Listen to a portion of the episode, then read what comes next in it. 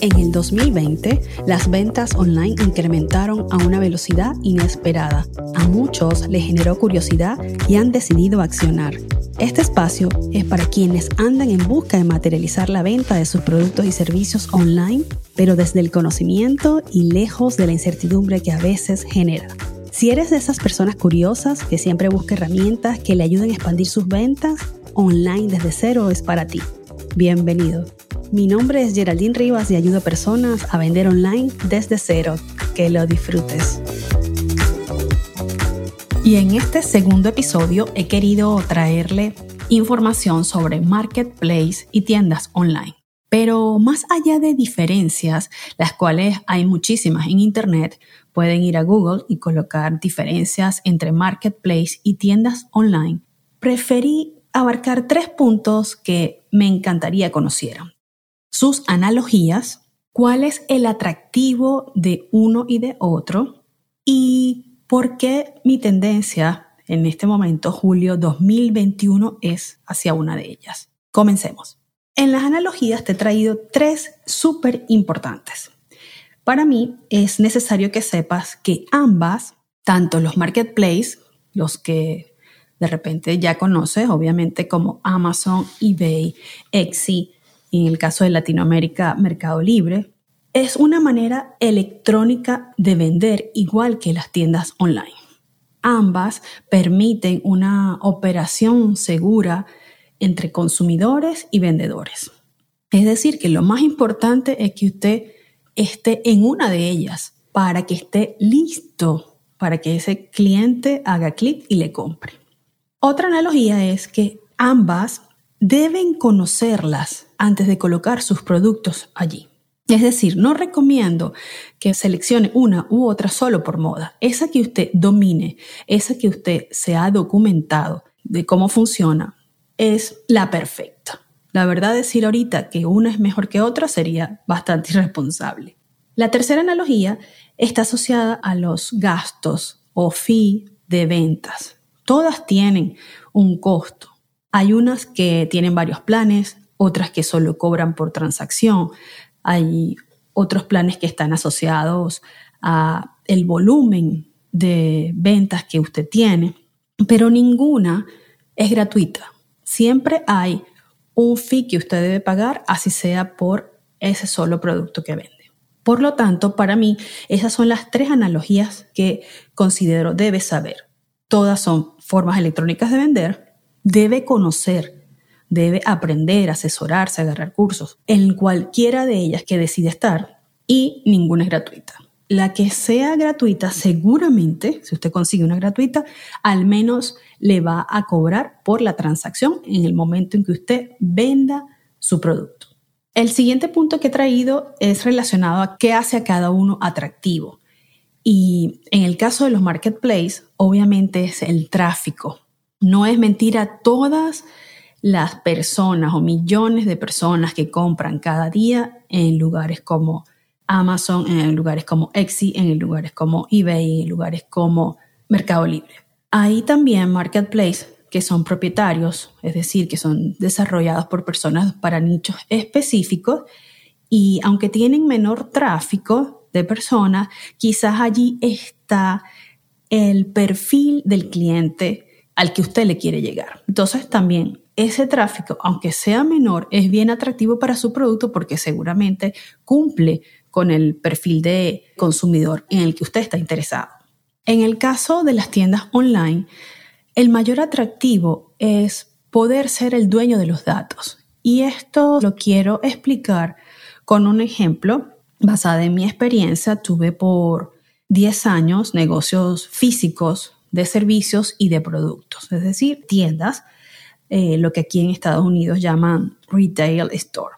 Y para mí era muy difícil poder obtener datos rápidamente para tomar decisiones estratégicas sobre mi negocio. Es decir, tenía que esperar varios días que hubiesen ventas para descargar aquella información, colocarla en Excel y ver cuál era el producto que más se estaba vendiendo, dónde tenía mayor inventario Pero bueno, por cuestiones de tiempo no podía hacer eso todos los días o verlo en línea, aparte que no tenía ninguna plataforma más que lo que usaban aquellas cajas registradoras para saber dónde podía yo tomar la decisión en cuanto a cómo iba a ser la rotación de inventario, cómo iba a ser mi siguiente estrategia de publicidad.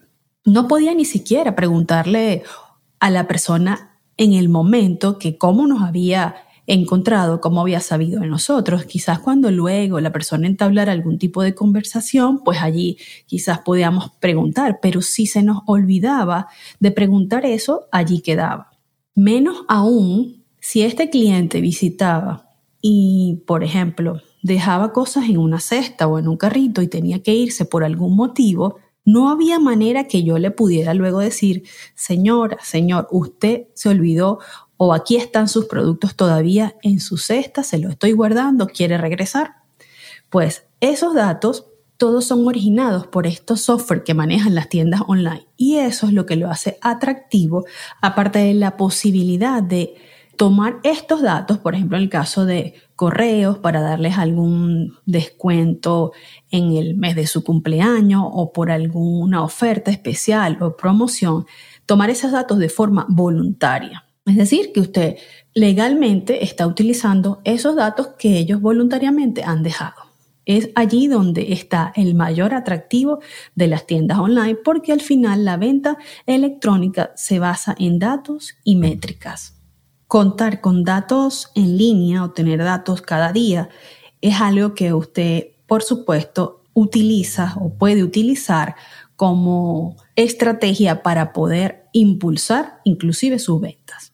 El último punto que traigo es por qué me inclino hacia uno y en este caso el de las tiendas online. Obviamente la razón principal es porque es la que más domino, es la que he tenido tiempo estudiando, ayudando a mis clientes, ya sea configurando sus tiendas, ayudándolos a tener más ventas, revisando lo que ya hacían y quieren darle algún refrescamiento a su forma de, de vender o a lo que están haciendo.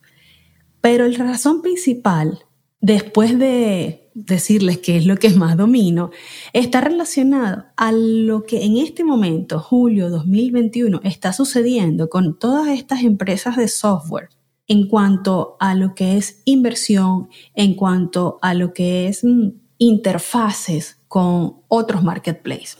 Les explico.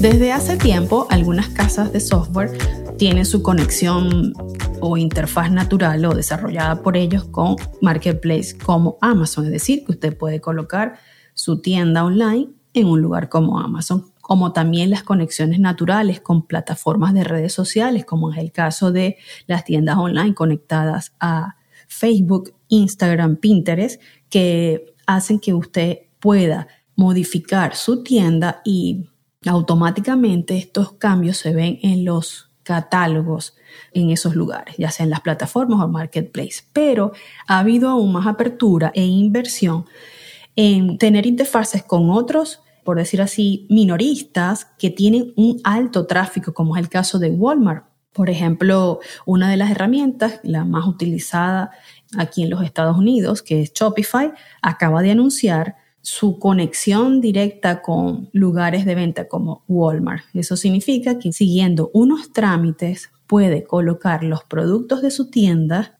en Walmart. Suena interesantísimo. Hace unos días, Shopify también anunció que crearía su propio marketplace. Es decir, que cada vez se ve más el desarrollo de estas casas de software en aumentar la posibilidad de que usted esté en más de un canal. Obviamente, comenzar con muchos canales de venta podría ser mucho trabajo o peor aún que usted no domine y no lo haga bien ni siquiera en uno. Pero con el tiempo, en la medida que usted domine, por ejemplo, tener su tienda y ya estar vendiendo, no es descabellado pensar tenerla conectada a cualquier otro marketplace sin sacrificar la personalidad de su marca. Esta misma semana, otra casa de software que por cierto tiene su base aquí en Austin, Texas, ciudad donde vivo actualmente, anunció que hizo alianzas con Mercado Libre con la idea de, por lo que leí, quitar las barreras que existen para esos países, venderle a clientes en los Estados Unidos. Ese anuncio fue hace dos días, pero también me hace pensar que cada vez más es la inversión o lo que creen estas compañías de software en que sus clientes, que son los dueños de las tiendas online, pueden lograr con sus productos. En conclusión, me encanta la idea de que yo pueda tener mi tienda, usted pueda tener su tienda, pueda tener todos los beneficios que estas pueden traer consigo, que por cierto tengo una guía gratis en muévetealonline.com, allí la puedes descargar y leer todo el resto de los beneficios que te podría traer colocar tus productos a la venta en forma electrónica. Lo que sigue llamándome a mí la atención es que puedo conservar mi marca, puedo decidir ser la dueña de los datos y decidir sobre mis productos, pero a la vez tener en mente que en cualquier momento yo pudiera estar vendiendo o ustedes pudieran estar vendiendo en más de un canal, llámese marketplace, llámese minoristas como Walmart, marketplace, propietarios y para mí eso es lo que realmente lo hace interesante. Quiero recapitular para que sepan más o menos de lo que estuvimos hablando y fueron de las analogías entre marketplace y tiendas online, los puntos atractivos de cada uno o al menos el punto más atractivo de cada uno y tercero, ¿Qué es lo que pienso sobre la venta electrónica, hacia dónde es la tendencia, la cual dije que era hacia tiendas online y por qué? Sobre todo por cómo lo veo en julio 2021 a nivel de estrategias de los dueños de las casas de software. Esto ha sido todo por este episodio, espero que lo hayan disfrutado. Nos vemos.